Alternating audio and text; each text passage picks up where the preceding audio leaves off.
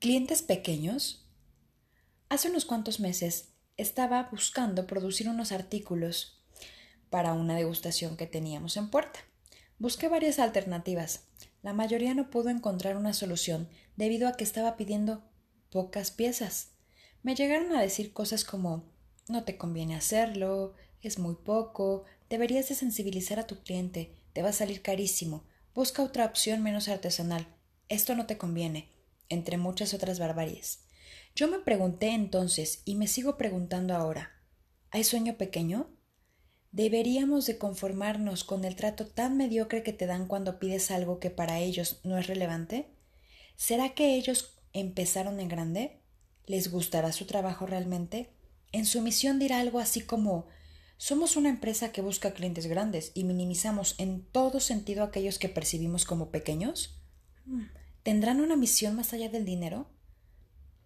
Piensan que se hacen ricos trabajando con clientes grandes cuando en realidad están haciendo pobre a su empresa, están cegando la visión, limitando la creatividad, eliminando las infinitas posibilidades de ser parte del comienzo de una extraordinaria historia.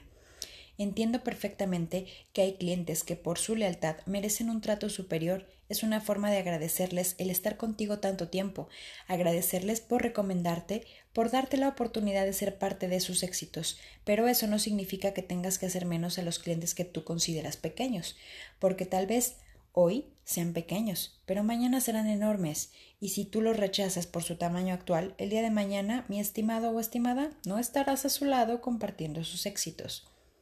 Si en este momento ya cachaste que le has negado o que le has regado gacho, es momento de hacer un alto en el camino y de incluso replantear la misión de tu compañía.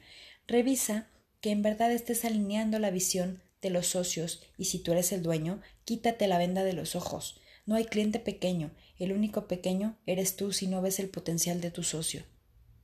Los invito a estar siempre alerta y a tratar a todos nuestros socios comerciales. Nótese que no dije clientes, porque en realidad son socios.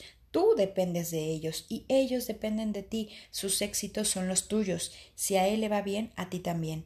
Tira a la basura esa regla mental de medición que tienes, que lo único que hace es limitar tu potencial y recuerda que si hoy tratas mal al que piensas que es pequeño, no te des de topes en la pared cuando sea tu competencia la que levante la mano triunfante del cliente que tú no atendiste bien.